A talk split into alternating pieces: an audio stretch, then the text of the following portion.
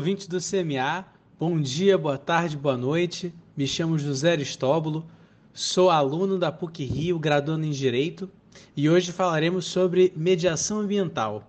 Nós temos hoje a presença da querida Samira Yaisbeck, professora, e do professor da casa Alexandre Assede. E gostaria de dizer que nós estamos muito bem acompanhados, tendo em vista que a Samira é reguladora de serviços públicos da Agência Reguladora de Águas, Energia e Saneamento Básico do Distrito Federal especialista em democracia participativa, república e movimentos sociais pela Universidade Federal de Minas Gerais, mestre em ciências ambientais pela Universidade da USP e mediador há quase 20 anos. E nosso querido professor Alexandre Assede é professor da Casa PUC Rio, especialista em métodos extrajudiciais de resolução de conflitos, além de ser professor também nas universidades da FGV e Emerge, sócio do escritório Marise Assede Advogados e é especialista em direito ambiental também pela USP. Além de tudo, é diretor da Câmara Brasileira de Mediação e Arbitragem. Já de início, eu gostaria de perguntar a vocês, professores, uh, o que nesse tema chamou tanta atenção de vocês? Por que escolheram esse tema para se especializar? Primeiramente, é um prazer estar aqui com vocês, conversando sobre esse tema tão caro muito obrigado pelo convite, uma honra é, conversar com vocês é, nesse podcast a respeito é, de um assunto, e, e, já respondendo a sua pergunta, que na verdade foi a minha porta de entrada nas ADRs. Né? É, eu tenho uma significativa experiência na área ambiental e eu fui fazer um curso de capacitação em mediação justamente porque uma, uma das matérias do curso era a mediação ambiental. Eu entendia, é, como advogado, né, que as coisas ali não, não estavam funcionando bem como deveriam funcionar, principalmente no contencioso ambiental. A gente via muitas ações começarem, é, se resolverem nas tutelas de urgência, e depois o processo ficava lá, né? A, a, se discutia a tutela de urgência, aquela perícia ambiental demorava muitos anos, era uma perícia cara, as ações demoravam a ser concluídas. Ah, Para se ter uma ideia, uma ação famosa ambiental, a ação envolvendo Cubatão, tem 30 anos, né? o Distrito Industrial de Cubatão tem 30 anos e só agora, recentemente, saiu sentença né? e, que, e que diz que os danos serão verificados em liquidação de sentença. Então, lá na frente, depois de transitar em julgado, ainda vai ter uma liquidação de sentença. É, isso era uma experiência que eu vivia. E uma das razões para eu entrar e buscar essa, essa capacitação foi justamente a matéria. Daí porque sempre foi uma matéria de muito interesse, um assunto de muito interesse, desde o meu primeiro momento que eu comecei a estudar é, todos os métodos adequados de resolução de conflitos, especialmente a mediação, é, e acabou a, a, mediação, né, a facilitação de diálogo, a construção de consenso, é, norteando muito a minha prática na advocacia como um todo, né, não só na área ambiental. Eu tenho que é, o tema acabou é, me gerando muitos frutos. Bom, gente, é, eu agradeço ao José né, pelo convite, a todos da PUC, né, pela honra de estar aqui conversando com vocês sobre mediação de conflitos ambientais, que é uma grande paixão para mim. E em grande companhia do Alexandre, que além de tudo é um grande amigo. Então, acho que é uma conversa, um bate-papo vai ser muito gostoso hoje. Bom, como eu resolvi, né, como eu conheci a mediação e me apaixonei? E desde a faculdade, eu sempre estudei muito e já fui me especializando em direito ambiental. Né? Todo o meu caminho, inclusive na graduação, já era nesse sentido. Isso há muitos, muitos anos atrás, na lei, no início estava discutindo a, a recém publicada a Lei de Crimes Ambientais, então era muito tempo atrás. Enfim, e saí da faculdade com essa vontade muito grande de trabalhar na área ambiental. Entrei para um escritório em São Paulo de direito público para trabalhar né, na advocacia ambiental. Trabalhei alguns anos. A dona, uma das donas né, do escritório é, conheceu a mediação, olhou né, para todos os seus advogados da sua equipe e me escolheu para fazer o curso né, de mediação com uma nova proposta para o escritório. Era muito nova a ideia, eu não conhecia, né? e fui ali é, muito curiosa para saber o que eu ia encontrar. Quando eu vi, né, eu entendi por que, que ela me escolheu. Acho que tem a ver, sim, comigo, a, né, a mediação, a comunicação, a forma do diálogo, olhar pelo outro.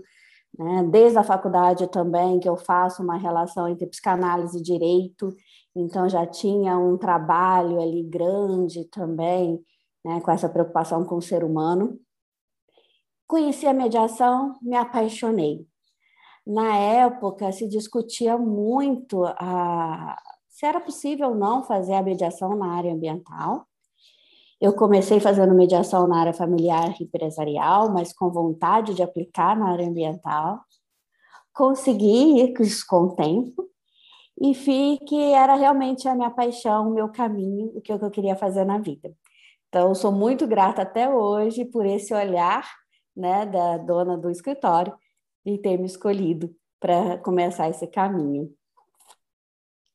José, eu queria aproveitar a fala da Samira, que é uma querida amiga, e dizer que é uma honra dividir esse podcast com ela.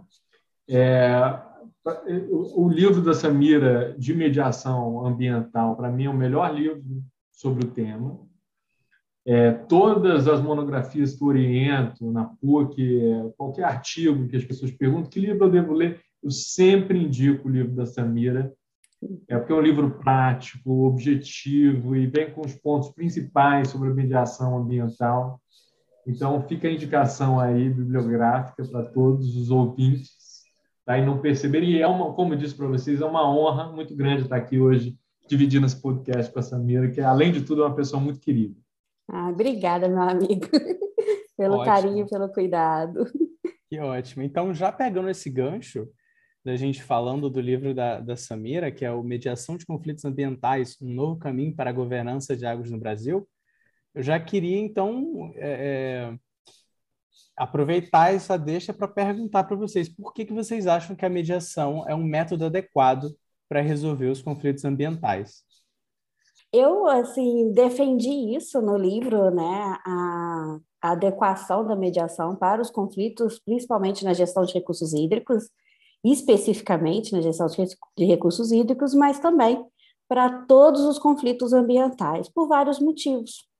Né? Nós trabalhamos com conflitos que são vivos, dinâmicos, né? que às vezes não têm o tempo de espera de um processo judicial, como o Alexandre né, falou, ele não tem né, essa possibilidade, a gente precisa muitas vezes de trabalhar de uma forma mais célere, o que a mediação propõe. A mediação de conflitos ambientais ela é, ela é muito apropriada, por quê? Porque nós trabalhamos com diálogo entre vários saberes, várias esferas né, desse, de atuação, principalmente no nosso país, que é um grande país, um Estado federativo, e que nós trabalhamos com os conflitos ambientais envolvendo muitas vezes todos os entes federativos. Então, a gente precisa realmente de um diálogo e de um caminho que seja um caminho da terceira via.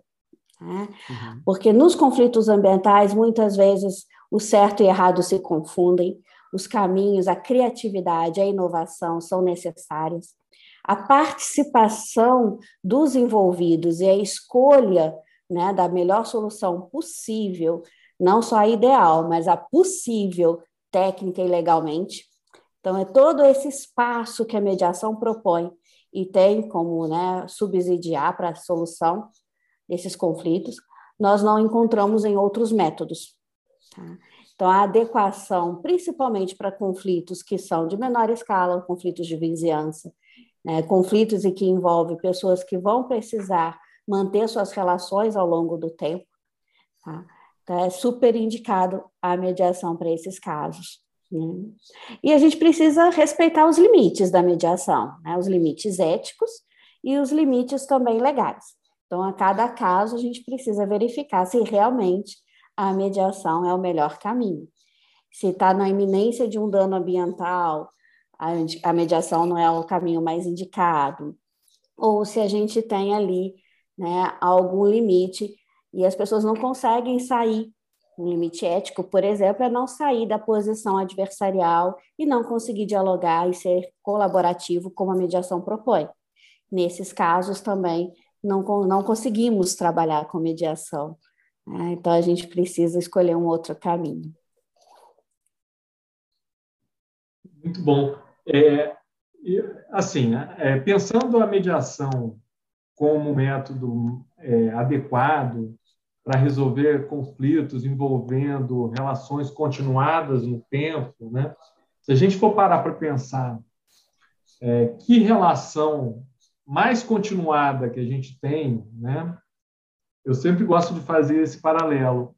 É, a nossa a relação mais continuada é com o meio ambiente, né? A gente está aqui trocando ar, a gente está trocando, né, liberando oxigênio, gás carbônico, pegando oxigênio, bebendo, eliminando água do nosso corpo, comendo é, alimentos, utilizando roupas, gastando energia. É, então, assim, o tempo todo estamos alterando a situação é, do meio ambiente, né? E, e, permanecendo nessa relação continuada aí o tempo inteiro, né? E eu penso também que uma sociedade madura, ela, ela para resolver suas questões, né, ela precisa utilizar o diálogo e a construção de consenso. A gente tem que parar é, de esperar, né, de ficar esperando, como sempre, o papai judiciário resolver todas as questões por nós. Né?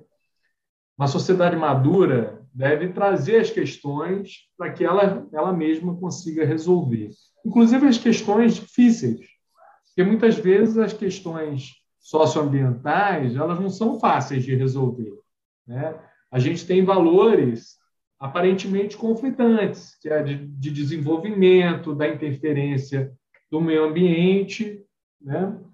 E com a necessidade de manter o meio ambiente né, ecologicamente equilibrado, em alguns biomas mais delicados. A gente tem situações em que essa interferência do desenvolvimento ela é muito, ela é muito severa. A gente precisa conversar sobre isso, né? Essa história agora aqui é sobre isso, né? Então, é, a gente precisa é, pensar que são questões que precisam ser resolvidas pela sociedade. A sociedade precisa buscar instrumentos e, e processos, procedimentos, para chegar nesse lugar. E se acostumar a fazer isso. Né? Que a gente, de fato, a gente não tem o costume. Se vocês tiver, é, já tiveram a oportunidade de participar de uma audiência pública, sabem como funciona uma audiência pública. Já, é, a Samira pode falar um pouco como funciona uma audiência pública, que se sente confortável de falar, não sei nem se você se sente confortável de falar, mas como funciona uma audiência pública geralmente, né? Eu posso concluir o meu raciocínio, tá? Com mais liberdade, mas é, uma audiência pública é um, assim, via de regra, claro que há exceções, mas há uma ausência de diálogo né? Há muitos monólogos, né?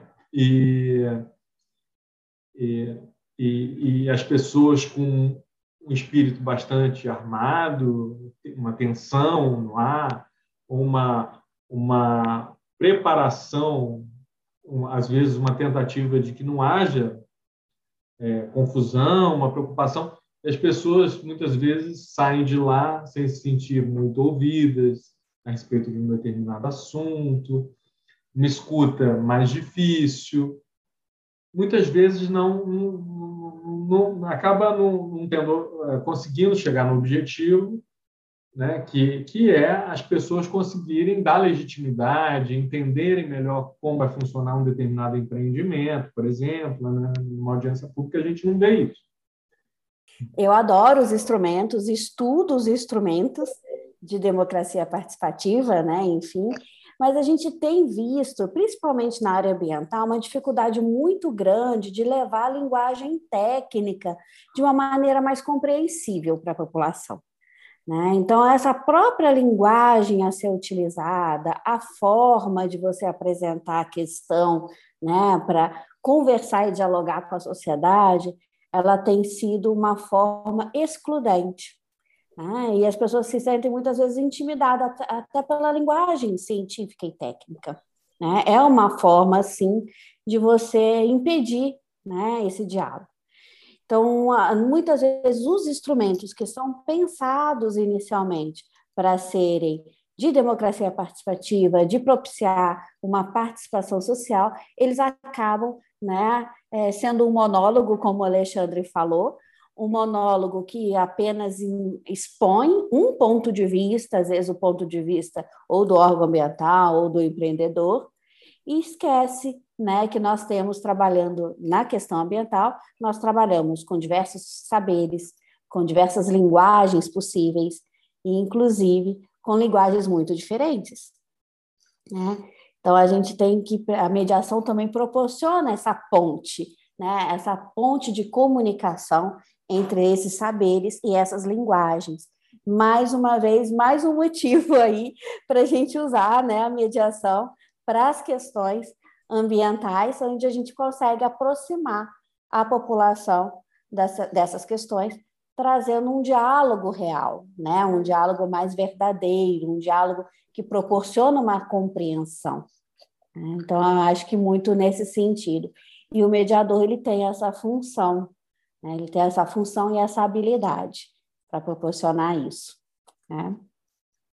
É, eu sou, eu sou assim muito fã dos métodos de autocomposição para a resolução desses tipos de conflito, acho que são muito adequados.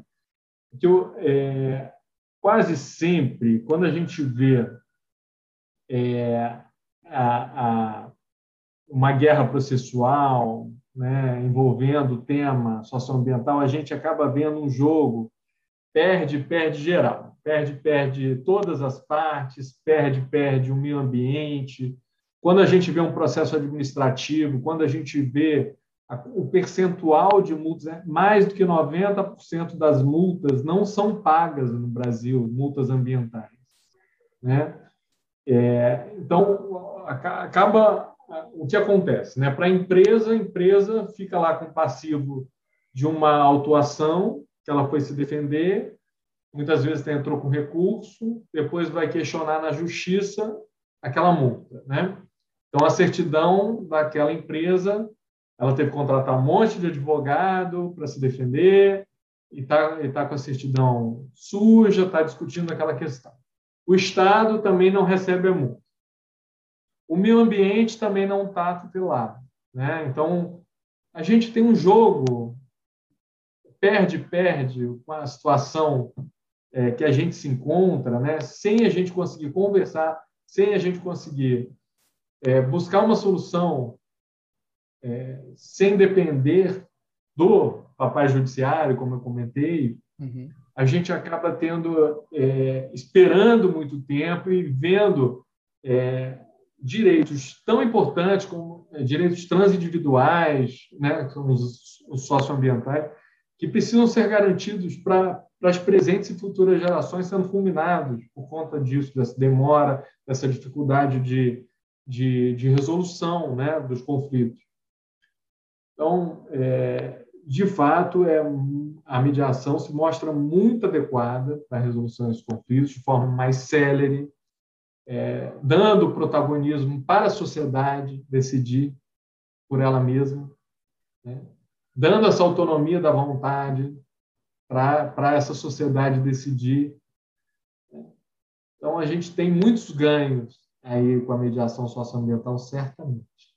Eu gosto dessa fala, principalmente quando a gente ressalta que a sociedade pode ter de novo essa liberdade, esse protagonismo de decidir sobre uh, o seu próprio ambiente, que no final das contas é a nossa casa, né? a casa de todo mundo. Nós somos seres naturais da Terra, então é isso. Agora, eu fico com dúvidas, e eu acredito que alguns colegas também, eu já tive alguns debates sobre isso, em que medida ou quais assuntos podem ser é levados na mediação ao invés do judiciário, né? Porque ao mesmo tempo que a gente tem um papai judiciário tomando conta para gente das questões e muitas vezes trazendo soluções perde-perde, o direito pode ser levado para mediação, quão sensível pode ser esse direito, qual é a disponibilidade dele, eu posso transacionar esse direito, eu não posso transacionar esse direito?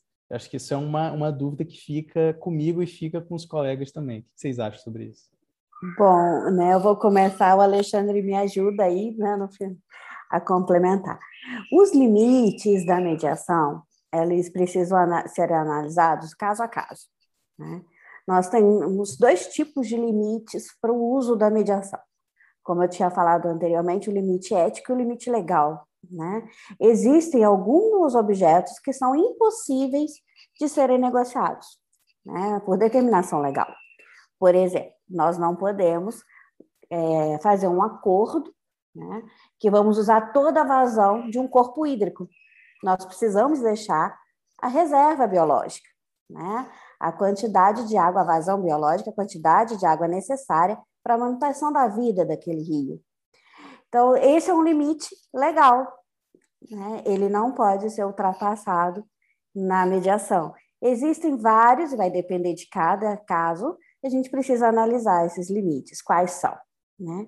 E existem também os limites éticos, quando a gente não consegue, naquele conflito, atender os princípios da mediação, como o Alexandre já mencionou, a autonomia das vontades, né, o espírito colaborativo, Tá? Então, vários os, os, princípios éticos que a gente precisa atender né, para se trabalhar com mediação ambiental. Se a gente não conseguir, a gente também não pode continuar no processo de diálogo. Tá? Se a gente não conseguir sair de uma posição adversarial para uma posição colaborativa, a gente não consegue fazer mediação. Se a gente não conseguir atender a autonomia da vontade das partes, a gente também não consegue fazer a mediação ambiental. Esses são os limites que a gente precisa ver em cada caso se estão sendo atendidos ou não para a gente fazer a mediação.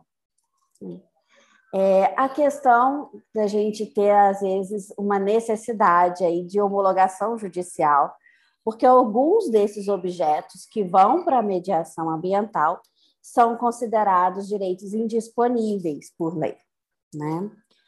E essa já é uma discussão que vem há muitos anos, veio até mesmo antes da Lei 13.140, tá? porque ela vem acompanhando o termo de ajustamento de conduta que foi criado há muitas décadas atrás. Né? Lá atrás, a gente já questionava se era possível ou não era possível negociar bens ambientais, né? e quais são esses limites. Esses limites perduraram, né? e na mediação de conflitos ambientais, nós utilizávamos muito a analogia, né, com todo o histórico, os estudos que foram feitos para o termo de ajustamento de conduta, para determinar e analisar esses limites. E nós víamos muitas vezes que esses limites, eles são, eles nos permitem trabalhar com a mediação em vários, em vários âmbitos. Por exemplo, a gente pode trabalhar com mediação tentando acordar sobre a melhor tecnologia a ser utilizada naquele caso de recuperação de um dano ambiental. Né? O dano vai ser recuperado, é preciso que seja, isso está inquestionado. Mas qual a tecnologia que a gente vai utilizar? Qual a metodologia? Por qual, quanto tempo? Né? Quais são as etapas? Isso tudo a gente pode acordar. Né? E aí, nesse sentido, a gente pode utilizar a mediação ambiental para essas questões. Então, mesmo nesses casos de direitos indisponíveis, nós tínhamos aí uma liberdade muito grande né, para trabalhar com mediação de conflitos ambientais. A Lei 13.140 ela trouxe uma certa insegurança jurídica para nós quando ela exige a homologação judicial de alguns acordos que envolvem direitos indisponíveis. Quando ela traz direitos indisponíveis na lei, ela abarca tudo, né? né? Desde os direitos do menor até os direitos né, do, do meio ambiente ecologicamente equilibrado. E aí a gente confunde muitas vezes, é um campo muito grande os conflitos ambientais, e a gente precisa saber quais conflitos que realmente precisam ser homologados, quais que não.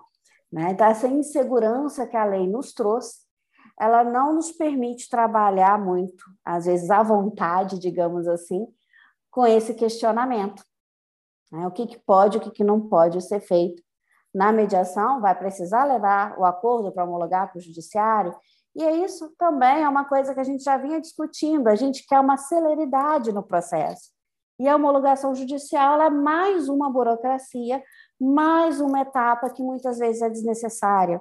Nós temos vários procedimentos administrativos que já são longos o suficiente, já analisam de forma eficiente a questão, e aí a gente precisaria de mais uma etapa, né? E muitas vezes o conflito ambiental ou a questão ambiental não pode esperar tanto tempo. Né? E a gente vai é, negando o que a própria mediação vem como proposta para esses conflitos. E o que, que você acha, Alexandre? Eu concordo inteiramente é, com, com, a, com, a, sua fala.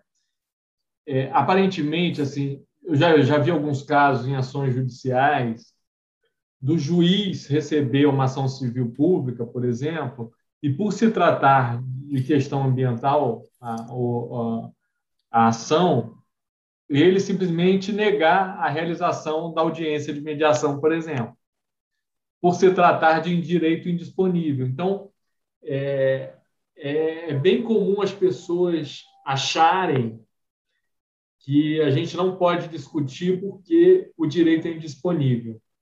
Mas não, né? A lei, por esse lado, foi, é, ela acaba dando é, uma, ela só ratifica, na verdade, outros dispositivos que a gente tinha anteriormente, mas ela ela dá ainda mais força, dizendo: olha, podemos negociar sim direitos indisponíveis transacionáveis, né? Que direitos indisponíveis transacionáveis que a gente tem, né? Que diferentemente do, dos direitos é, é, é, indisponíveis que não admitem transação, nesse caso a gente consegue negociar, né? Quais são esses direitos? A gente tem, por exemplo, o meio ambiente ecologicamente equilibrado.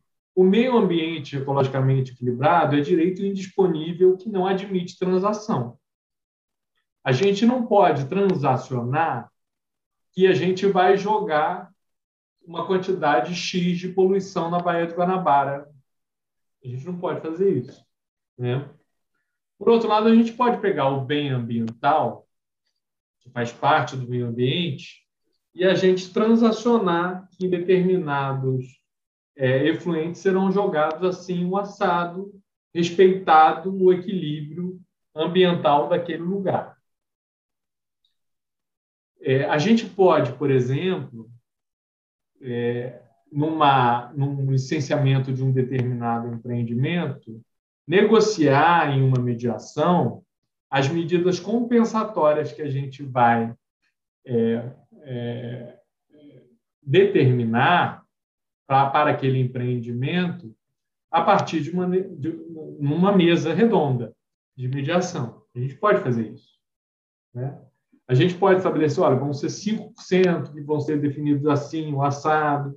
A gente pode determinar, por exemplo, o tempo, o lugar, a forma de, de compensação por um dano ambiental, por exemplo né? a gente vai fazer um reflorestamento X ou Y em outro lugar por conta da instalação de um determinado empreendimento. A gente vai cuidar de um parque durante tantos anos. Isso tudo pode ser objeto é, de, de negociação e mediação, né? em autocomposição, de maneira geral. Então, esses direitos, de fato, são transacionáveis e são e podem ser submetidos à mediação. Agora, a gente não pode, por exemplo, lançar mercúrio num rio acima do limite determinado pela lei. Né, isso, de fato, é, seria proibido e seria ilegal a gente fazer um acordo é, nesse modelo. Então, continuando nessa lógica de que a gente pode levar esses conflitos para a mediação, o que então diferenciaria a mediação ambiental de outros tipos de mediação? Quero dizer, quais seriam as peculiaridades da mediação ambiental? A primeira é, diferença, para mim, é, a, é, como a gente está falando de direito público, né? então, em regra, a gente não vai ter confidencialidade. É claro que as questões de privacidade é, vão ser é, vão ser protegidas, né? Claro, eventualmente segredos industriais você não vai poder levar para mediação. Mas, em regra, como a gente está falando do direito das presentes e futuras gerações, a gente vai ter que respeitar o princípio da publicidade. Então, a gente não pode estabelecer a confidencialidade dentro de um procedimento de mediação envolvendo é, é, conflitos socioambientais, pelo menos em regra. Né? Eu não penso numa situação em que seja possível estabelecer essa confidencialidade. Até porque, imagina, você estabelece uma, um acordo a respeito do, da utilização de um determinado rio ou de um determinado parque. Eu também tenho direito né, sobre esse rio. Nós temos, nossos filhos terão. Então, é, a gente não pode estabelecer isso de uma forma privada, né, confidencial, de forma alguma. É, eu acho muito interessante também pensar no próprio bem, né, objeto dessa mediação, que é esse meio ambiente ecologicamente equilibrado que a gente tem falado, que é um bem vivo, é um bem que a gente desconhece, então ainda há muita incerteza científica a respeito dele. Nós trabalhamos com a, com a questão aí, com várias questões que envolvem essa incerteza. Nós temos um objeto de trabalho muito diferente de tudo do que a gente é, tem do restante que a gente faz mediação, né? É um bem ambiental, ele envolve várias linguagens, vários saberes. Muitas vezes nós temos comunidades quilombolas, indígenas, com toda uma vivência e uma visão de mundo diferente. Então, nós lidamos com várias visões de mundo, com várias linguagens, né, com vários objetos, vários ramos da ciência ao mesmo tempo. Né? Então, todas essas questões faz da mediação ambiental uma mediação muito específica e muito que exige muito cuidado do mediador e muita experiência também, né, para se lidar com ela. Então, acho que esse é um, um tema que a gente precisa ter é, cuidado, digamos assim. Né? Eu concordo e, e acrescentaria também a questão do princípio da legalidade, né? É, porque, principalmente se houver administração pública envolvida no, na mediação socioambiental. Porque na mediação privada, os limites que a gente tem ali, né, o enquadre daquela, daquela mediação é: olha, a gente pode resolver tudo aquilo desde que a lei não vede. Né? Então, de, de resto, a gente pode definir.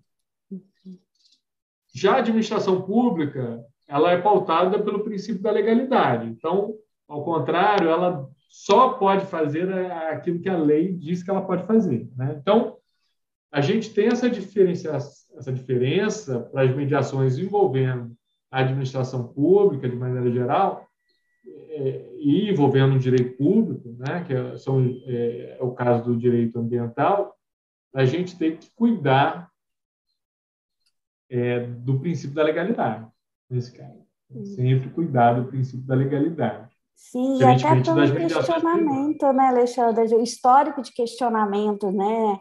Se pode se transacionar ou não a respeito de, do bem ambiental, eu acho isso muito importante, a gente tá, dar atenção para as questões legais né, nessa área. Então, é, realmente, a, o princípio da legalidade ele é muito forte na área ambiental, e eu vejo também uma, um caminho, né? Eu acho que também é um caminho para muitas vezes a gente ampliar a criatividade e a inovação na administração pública.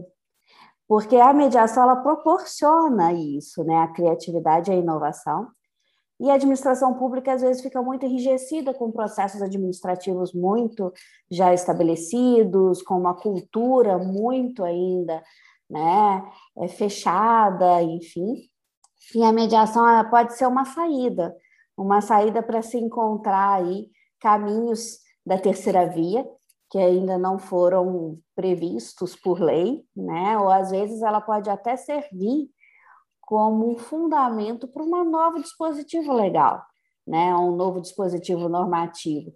Muitas vezes a mediação usada dentro da administração pública, a gente aí vai falar de uma maneira mais ampla, né? até é, não só ambiental, ela pode servir como um case para se estabelecer um ato normativo. Né? Isso já foi feito em alguns lugares, né? de algumas formas diferentes, e a gente vê como que isso é frutífero, porque vem da própria vivência da questão, e não simplesmente de um estudo teórico, a criação daquele ato normativo. Então, eu acho isso também interessante, esse caminho, sabe, Alexandre, que pode vir ao contrário, né? E numa outra direção. Eu gosto muito de pensar dessa forma também, né? Dessa forma criativa e inovadora que a mediação proporciona até para questões que teriam para a gente muito medo, medo do gestor público mesmo, de entrar num processo de mediação. Ele precisa de muito mais segurança jurídica para trabalhar na, na mediação né, de conflitos socioambientais, então a gente precisa ali ter e oferecer né, essa segurança jurídica nesse processo. É, como a questão da publicidade, né, dos atos que saem, eu penso muito na, na publicidade, na confidencialidade dessa questão, Alexandre, e penso muito na função, né? Porque a confidencialidade ela tem uma função muito é, interessante para a mediação. Ela proporciona uma confiança do mediando no processo e no mediador. Então, a, a a confidencialidade ela tem um sentido, ela tem um objetivo específico para a mediação. Ao mesmo tempo, a publicidade ela tem um objetivo muito claro nas questões ambientais, né? Por ser uma, uma área pública, né? A gente vai sair dali com uma decisão pública. Né? Então, eu costumo equilibrar esses dois princípios de uma maneira muito diferente, trazendo a confidencialidade para os encontros, porque é dito, porque é falado, né? E dando publicidade para aquilo que realmente importa para a sociedade, que são os atos que saem, né? Os documentos importantes que estão ali. E a confidencialidade para aquele conforto da sessão que é necessário, né? Para se estabelecer a confiança, como eu disse, no mediador e no processo sem ela fica difícil. Então, esse equilíbrio entre esses dois princípios, né, a gente precisa trabalhar também dentro da mediação de conflitos ambient socioambientais, ou conflitos ambientais, como queiram, mas eu acho que também é muito peculiar da nossa área e que a gente precisa trabalhar. E como o Alexandre falou, né, de trabalhar com várias esferas públicas, né? Da administração pública, Ministério Público, é, ONGs, né? sociedade civil organizada, não organizada. Então, a gente trabalha muitas vezes com vários segmentos sociais e também várias esferas da administração pública ao mesmo tempo. Isso é também uma característica específica que eu vejo né, da mediação de conflitos socioambientais. E vejo também uma outra característica que, eu, que é dele, que é da linguagem. Eu acho, como eu falei anteriormente, acho que o mediador, nessa mediação, ele tem uma função muito importante né, de ponte entre as linguagens e entre as visões de mundo que aparecem dentro da mediação de conflitos socioambientais, o que é muito mais importante da, que nas outras áreas, como familiar ou empresarial, que muitas vezes eles compartilham de uma mesma visão de mundo né? E que aí torna mais fácil esse trabalho do mediador. Inclusive, eu devo admitir, é.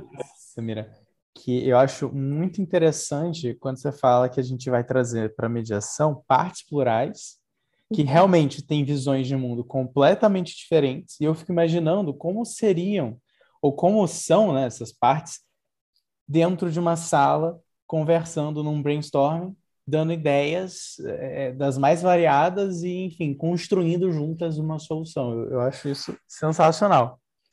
É, Alexandre, você queria completar com alguma coisa que eu vi aqui? Eu queria, queria complementar com a questão, com, com duas questões.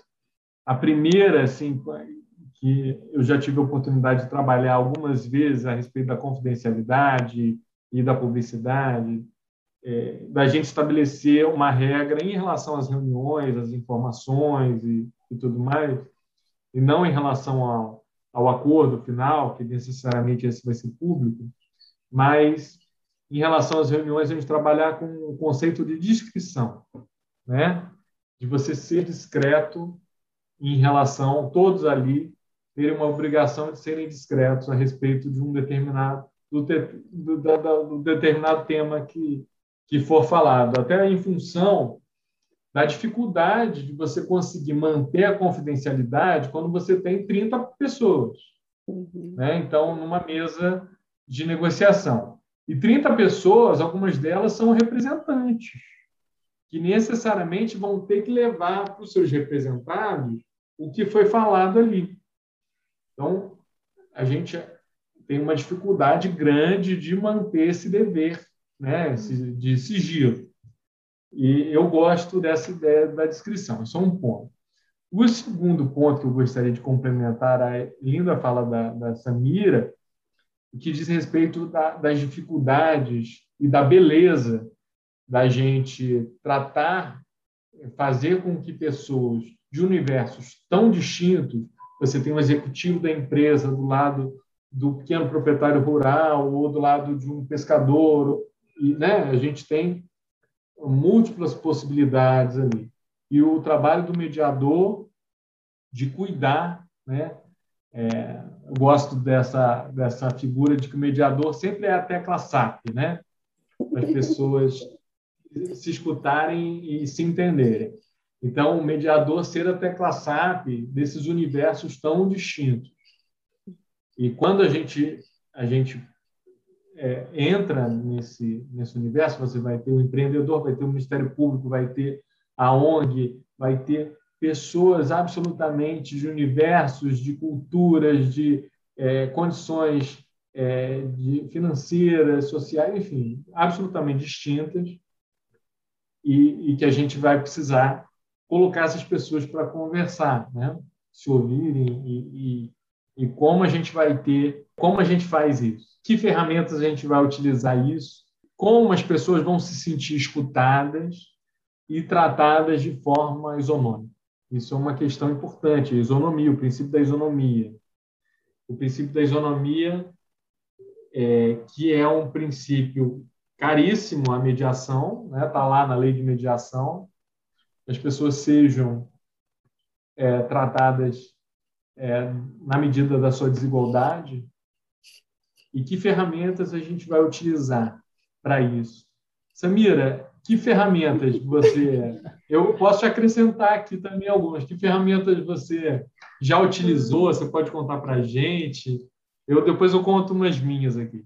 Ah, eu já fiz algumas coisas bem diferentes, né? É, algumas coisas, as mais diferentes possíveis, eu vou mencionar, né? É, cenários, construções, construções de cenários. É, eu acho que é uma forma bem interessante de trabalhar essas diferenças. Também de dramas, dramatizações. Né? Então, fazer, é, digamos assim, teatralizar né, algo e como que é a visão de mundo, o funcionamento, como que está sendo visto né, o funcionamento daquela pessoa. Isso, claro, em reuniões privadas, em cálculos, né, que a gente trabalha, para uma questão até de respeito, enfim. Mas é uma é muito interessante quando você consegue trazer, né, e construir essa forma de um diálogo possível, de você conseguir enxergar o outro e ver a alteridade, né, e ver a diferença do agir do outro, né, que é possível também. Então essas são duas formas das mais diferentes que eu usei, mas normalmente as ferramentas normais de mediação que a gente trabalha, né, ressignificação, né, enfim, a gente já consegue muito desse olhar, né, dessa forma diferente, com perguntas reflexivas, circulares, né, a gente consegue também deslocar um pouco né, a pessoa para conseguir enxergar esses novos, essas novas possibilidades né, de fazer. Muitas vezes a, a, linguagem mais difícil são linguagens que, quando a comunidade é muito diferente, quando a gente trabalha, por exemplo, com quilombolas ou com indígenas, porque essa figura é muito difícil acesso para nós. Né? Então a gente precisa realmente trabalhar muito isso. E o desequilíbrio, né, que a gente costuma falar, do desequilíbrio de poder, né, que eu acho que é muito peculiar da mediação também, de conflitos ambientais a gente ainda não tinha falado, eu acho importante trazer. E esse desequilíbrio de poder, eu acho que ele é muito bem-vindo para a mediação. Eu acho que ele tem que aparecer na mediação de conflitos ambientais, porque ele é da sociedade, ele é da vida. Na vida, nós não temos um equilíbrio de poder. Na vida, nós não temos uma igualdade ali de condições socioeconômicas, culturais, nós somos diferentes.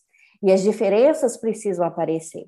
E elas precisam aparecer no lugar seguro, como é a mediação. Então, quando a gente consegue trabalhar essas diferenças no prol de uma convivência, em prol de, uma, de um lugar de legitimidade, reconhecimento da alteridade, a gente consegue trabalhar bem a mediação e consegue sair dali como pessoas melhores.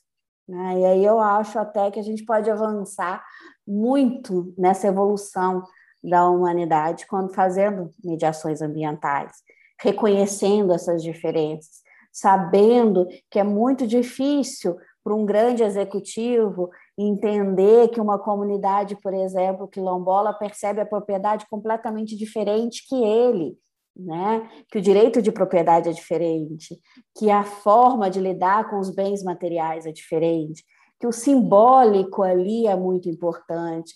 Então, trabalhar muito a questão do simbólico, do que, que vem, do que, que tem de significado ali para aquelas pessoas. Então, é isso eu acho que é muito importante né, a gente pensar, porque são as diferenças que nos fazem ali tão ricos como sociedade, principalmente no Brasil, e elas muitas vezes têm uma tendência, né, às vezes de querermos afastá-las ou queremos igualar todo mundo. E isso é impossível. Né? A gente acaba abafando o conflito que é natural da sociedade e que precisa também aparecer na mediação de conflitos socioambientais. Inclusive. Não, e às vezes não escutando, não escutando, às vezes, a, a, a, a alguma parte, né? Você não uhum. dá oportunidade da voz, né? Para você não dá voz àquelas pessoas. Eu, eu, eu, você mencionando assim, você mencionou cálculos. Cálculos eu acho uma ferramenta muito boa para a gente conseguir escutar. Às vezes a pessoa com uma desigualdade de poder muito, muito grande, a gente conseguir, a gente faz um cálculo, faz uma, uma reunião privada com aquela pessoa e a gente, aquela pessoa consegue com calma explicar para o mediador é, qual a percepção a respeito de um tema, e você consegue entender, entender melhor o interesse, muitas vezes por trás da posição. Teve uma vez que eu fazia uma mediação e eu me lembro que esse indivíduo que estava numa posição é, de fala mais difícil, né, que tinha uma questão de igualdade, a primeira vez que ele pegou o microfone, que era uma grande, um grande salão para manifestar a, a, a sua opinião a respeito do assunto, ele pegou o microfone e ele gritava de uma forma que ele estava tão acostumado a não ser ouvido, ele estava achando que ele não ia ser ouvido, então ele é, ele pegou o microfone e gritava loucamente ali, é, e apontava e gesticulava. Né? Quando terminou, que a gente fez o resumo do que ele havia falado, né? a gente usou a técnica do resumo, né? com conotação positiva, ele terminou e aquela postura dele completamente enrijecida, estressada, imediatamente ele se acalmou, baixou a guarda e fez deu um aquele aquele é, respiro de alívio, né? Expirou e falou aliviado, como se ele tivesse sido ouvido. A gente tem a possibilidade de inclusão, e nesse caso até fizemos, tá? Incluímos pessoas nas mesmas condições que esse indivíduo, na mediação. Ele fez, o grupo dele acabou sendo incorporado também à mediação. Isso fortalece, né? gera uma, outra possibilidade é incluir a Defensoria Pública, outra possibilidade é incluir uma ONG, uma associação que possa falar com uma forma mais de uma forma mais profissional, né, uma forma mais preparada e, é, a respeito do direito ali daquele indivíduo. Então você tem algumas ferramentas que a gente pode incluir no, no processo de mediação e o mediação, mediador deve se preocupar com isso, justamente por esse ponto que a Samira falou. É, a gente não consegue tratar, é, cuidar do princípio da isonomia se a gente considerar todo mundo igual, né? Não é isso? É todo, então, a gente precisa entender que as pessoas são desiguais e cuidar dessa desigualdade, utilizando essas ferramentas, logicamente. É, eu, particularmente, acho muito interessante na, na fala, tanto da, da Samira, quando ela traz a questão do simbólico, quanto na do Alexandre, quando é, você traz, professor, a questão da pessoa ser ouvida, né? na questão de você sair de uma posição de, de, de uma posição bélica e subitamente se encontrar numa posição de construção, que acho que esse é grande grande objetivo nosso aqui com a mediação. E aí uma, uma questão que é bastante controversa, mas que é, eu tive a chance de, de, comentar muito por alto com a professora é, Samira da última vez que a gente pôde conversar, seria sobre a possibilidade de usar a mediação como uma ferramenta restaurativa. E, e aquilo, eu confesso que me, me deixou bastante curioso. Então, eu gostaria de ouvir um pouquinho mais a, a, de vocês a respeito disso. Na verdade, para mim, como eu defino a mediação? Né? Para mim, a mediação é uma postura de vida, é uma forma de ver o mundo e de tratar os conflitos e de conviver em sociedade. Tá? Então, ela vai muito além de um simples procedimento. Tá? Então, essa forma de ver o mundo, de usar os princípios da mediação, principalmente a autonomia da vontade das pessoas, a autorresponsabilização pelas suas próprias questões, acreditar que o ser humano é capaz de resolver seus próprios problemas e de achar as melhores soluções possíveis que ele consiga complementar ou implementar, melhor dizendo. Eu acho que a mediação ela proporciona para mim essa visão de mundo. Né? de saber que as diferenças e de conviver com o diferente é possível e é melhor para nós essa convivência né, não violenta com a diferença, saber reconhecer quem pensa diferente de nós, o que é muito difícil atualmente na sociedade. Essa questão da escuta, como está difícil escutar o outro né, e dialogar ultimamente. Então, isso é muito importante, é uma cultura que a mediação propõe. Então, cada vez que a gente reforça esse instrumento, a gente está reforçando um instrumento que traz essa escuta, o reconhecimento do diferente, né? a legitimização do, do diferente de nós, quem pensa diferente de nós também, enfim. E pensando nisso tudo, eu acho que a mediação ela pode propor algo que vai um pouco além de simplesmente tratar de um acordo pontual. Né? Ela traz também uma possibilidade de trabalhar os conflitos como uma tensão permanente de forças tão diferentes que precisam conviver, que precisam estar juntas. E nessa forma, a gente precisa, às vezes, depois de, uma grande, de um grande dano ambiental ou de um grande problema, impacto negativo ambiental, as pessoas precisam considerar o simbólico de como foi esse dano ambiental para o ser humano, para cada um, de forma subjetiva. E só a mediação pode fazer isso. O Poder Judiciário não pode, a arbitragem não consegue. Né? Então, só a mediação que consegue trabalhar a subjetividade e o simbólico, que é o que a gente chama aí de restaurar esses vínculos, restaurar os vínculos sociais depois de um de dano ambiental, por exemplo. Né? E aí, como a gente pode voltar a acreditar naquela empresa depois de um grande dano, de um grande impacto? Como que eu posso voltar né, a viver bem naquele lugar, a considerar a minha casa depois daquele dano ambiental? Como eu posso considerar aquelas outras formas de viver que eu estava vivendo depois de uma grande de um grande impacto, de uma grande poluição, uma grande degradação. Né? Então, aí a mediação também funciona com uma restauração desses vínculos que foram rompidos. E foram rompidos por grande dano ambiental. Né? Então, nesse sentido, a gente pode utilizar a mediação ali, que vai além. Ela não está preocupada, em, preocupada nesse sentido em fazer um acordo com valores de indenização para aquelas pessoas. Ela está preocupada em voltar a ser possível uma convivência, agora diferente, claro, mas uma convivência entre todos os envolvidos naquela questão ambiental. Aí que está a beleza da mediação, é a beleza da vida, de como a gente pode se recuperar na vida. Né? Muitas vezes o dano ambiental não é recuperável, mas as pessoas, os vínculos podem ser né, restaurados de uma nova forma, né, recuperados e avançar, evoluir para um novo, uma nova relação. E é isso que a gente precisa também pensar. E a mediação ela nos propõe isso, ela nos propõe uma criatividade. Né? E aí, como nós vamos fazer? Isso já foi, isso aconteceu. E daqui para frente? Né? Como vamos fazer? Como vamos estar juntos nesse mesmo mundo, que é um só? Né? Como nós podemos conviver nesse mundo a partir desse, desse evento, dessa, desse dano, desse impacto? Bom, eu quero agradecer muito esse encontro.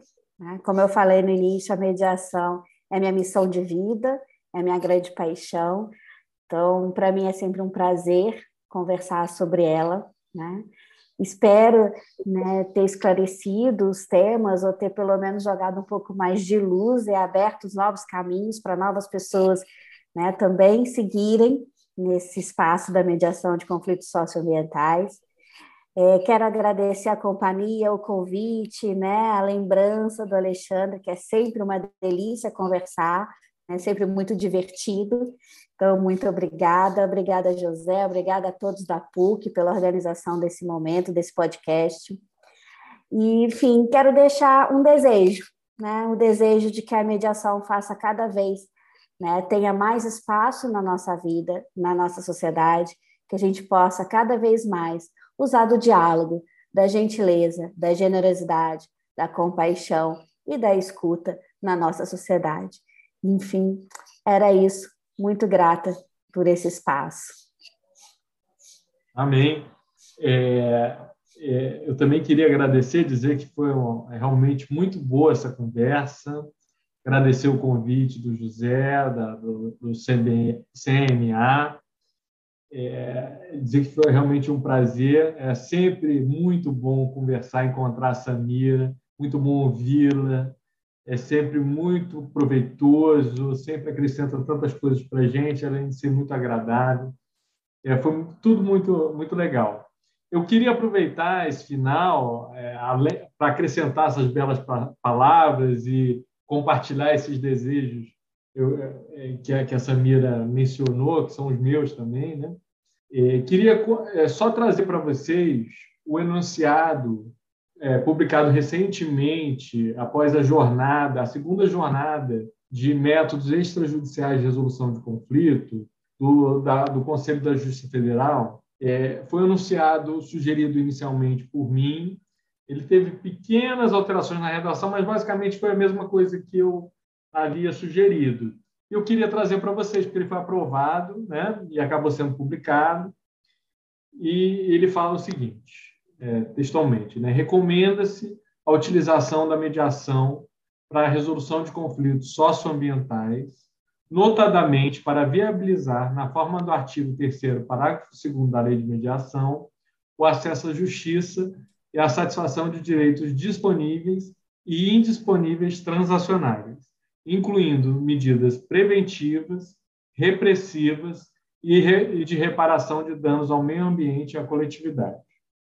Então, a gente tem aí também esse enunciado que vai servir é, de norte para aplicar aplicação do direito, né, para aplicação do direito pelos aplicadores magistrados, advogados, né, promotores, para todos os aplicadores de direito e trazendo a, o princípio da adequação da mediação para a resolução de conflitos ambientais. Né.